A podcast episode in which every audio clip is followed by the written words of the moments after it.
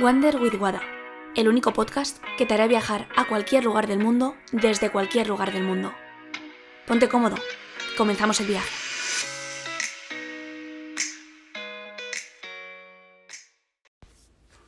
Muy buenas, hoy te traigo una reflexión en relación a la soledad, a cómo disfrutar de la soledad. Bien, ahora mismo, como sabes, estoy en Canarias Estoy grabándote desde una habitación de un Airbnb random que aquí en mitad del perdida de la mano de Dios eh, enfrente del mar. La verdad que es algo muy gratificante escuchar las olas por la noche. Pero aquí estoy, me, myself and I, las tres solas. Y, y es algo que en algún momento pasado de mi vida me hubiera dado mucho miedo y me hubiera molestado en cierta parte estar sola y me hubiera sentido como muy desgraciada por estar aquí sola en mitad del mundo y, y qué hago y por qué estoy aquí y me hubiera hecho estas preguntas que bueno, que no tienen fin y al final pues eh, no tiene mucho sentido hacérselas. Pero mm, como bien sabes, en los últimos años, sobre todo en el último año, por trabajo, he tenido que viajar mucho sola y he pasado muchas, muchas noches sola en una habitación de un hotel o de un Airbnb, mm, en un lugar a veces peligroso, otras veces idílico, otras veces mm, pues estaba en un, en rooftop de, no sé, viendo con unas vistas increíbles, con una habitación que era de todo lujo, o sea, era para sentirse, o sea, yo me sentía como una persona exitosa, eh, millonaria, porque vivía en lugares que no había vivido jamás en mi vida. Esa era la sensación, pero a la vez me sentía muy vacía. Sentía que todo eso que me rodeaba, grandes lujos, mm, hoteles increíbles, eh, vivir en barrios súper ricos de Chicago, de Los Ángeles, me sentía, sí, me sentía en el fondo vacía. Y por mucho que, que pareciese que mi vida era idílica, me sentía totalmente vacía. Mi vida no tenía sentido, porque quería llenar ese vacío de soledad con cosas materiales y con, con apartamentos y con pretender ser y con exterior, con todo exterior. Pero no me daba cuenta de que en el interior no lo estaba llenando de cosas que realmente me, digamos, me llenasen el alma. Al final tenía pues amistades de, no sé, de aquí y ahora, de como al final pues no duraba más de una semana o un mes por trabajo en un sitio, pues tampoco podía hacer grandes conexiones o grandes eh, vínculos. Pero también he de decir que conocía gente increíble por el camino. Pero no da tiempo a entablar una relación o a mm, ir más allá. Pero por eso te traigo esta reflexión, porque en todo este proceso de estar sola, de, de sentirme vacía, he aprendido a amar mi soledad y a disfrutar de estar sola y disfrutar de mí misma y de lo que soy. Porque te das cuenta de que cuando estás sola no necesitas a nadie para ser feliz. Puedes crear y hacer absolutamente lo que quieras. Y es la mejor forma de conocerte a ti mismo, es pasar tiempo contigo mismo, conocerte.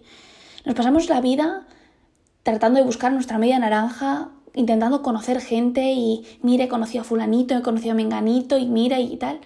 Pero, ¿te conoces a ti mismo?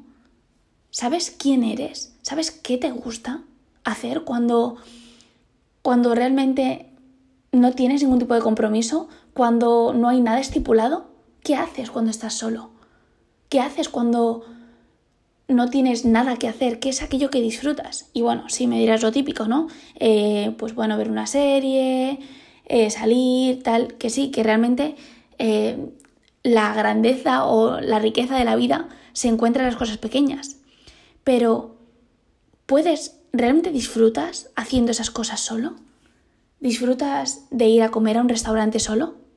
¿Disfrutas de ir al cine solo? disfrutas de dar un paseo solo, de entrenar solo. Porque si te das cuenta, todas estas actividades no necesitas a nadie para hacerlas. las puedes hacer tú solo. Pero por convencionalismo o por la sociedad se ve, está como mal visto hacer las cosas solo. Irte a un restaurante porque te apetece comer X cosa. Es como, no, bueno, voy a ver si alguien me acompaña y a ver si eh, alguien tiene un momento y me acompaña para hacer esto. Pero realmente no necesitas a nadie para comer. O sea, ¿qué pasa? Que tu amigo te mastica la comida y luego te la da y de esa forma mm, comes. Realmente no necesitas a nadie. Puedes comer solo y puedes disfrutar de esa comida tú solo. Y, precisamente eh, porque me he sentido muy sola en algunos momentos y llenado ese vacío con personas y actividades que me daban igual, he aprendido a disfrutar de esas cosas sola. Me he dado cuenta de que a veces disfruto más de ciertas cosas sola que con alguna persona. Ya no espero a, no sé, a alguien que me acompañe para ir a comer a un restaurante. Si quiero voy y lo hago. Ya no espero a alguien para dar un paseo si me apetece y quiero ver un amanecer o quiero salir a correr, salgo yo sola. Si quiero ver una película o una serie, no tengo que esperar a nadie, lo puedo hacer sola. Porque es eso, hay actividades que no necesitas a nadie para hacerlas tú. Y puedes hacerlas. Y esa es la importancia de conocerte, de saber que te gusta. Disfrutar de tu soledad es sano, pero es sano para ti, para tu entorno. Porque cuando no necesitas a nadie, eliges desde la abundancia y no desde la necesidad. Es decir, yo ahora elijo pasar tiempo contigo porque me apetece, porque desde mi libertad me apetece hacerlo, no porque lo necesite, no porque necesite de tu compañía porque quiero, porque me apetece. Y si tienes que esperar a alguien para hacer algo que quieres, ya estás tardando. Yo si hubiera esperado para hacer ciertas cosas en mi vida, creo que ya me habría muerto y todavía no lo hubiera hecho. Entonces, piensa, cuando estás con alguien, ¿lo estás haciendo porque te sientes solo? ¿O porque... y por la necesidad? ¿O porque realmente disfrutas de la compañía de esa persona? piensa que, o yo lo pienso así, yo ya no quiero, no necesito a esa persona. Me apetece pasar tiempo con esa persona o hacer esa actividad con esa persona. Que nada te limite porque no necesitas nada y a nadie para hacer lo que quieres y lo que te apetece. Y eso, cuando lo realizas, es una sensación de plenitud, allá donde vayas, es lo que te va a acompañar.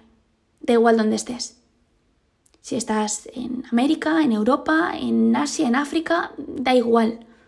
Esa sensación de plenitud, cuando sabes convivir contigo mismo, te amas a ti mismo, tienes amor propio, disfrutas de tu soledad, disfrutas de pasar tiempo contigo. Eso es lo que te acompaña. Y esa sensación de plenitud es la que te hace sentir vivo. Así que no sé si lo haces, pero date 10 minutos al día, de 10 minutos a una hora, al día para ti, para disfrutar de tu soledad y hacer algo que a ti te guste, que tú disfrutes, nadie más, y que no necesites a nadie. Puede ser cocinar, mm, hacer algún tipo de tarea del hogar que te guste, eh, regar las plantas, escuchar un podcast, lo que sea, 10 minutos. 10 minutos tienes en el día. No me digas que no tienes tiempo. Para que disfrutes de tu soledad y te observes desde fuera. ¿Cómo reaccionas? ¿Cómo te comportas?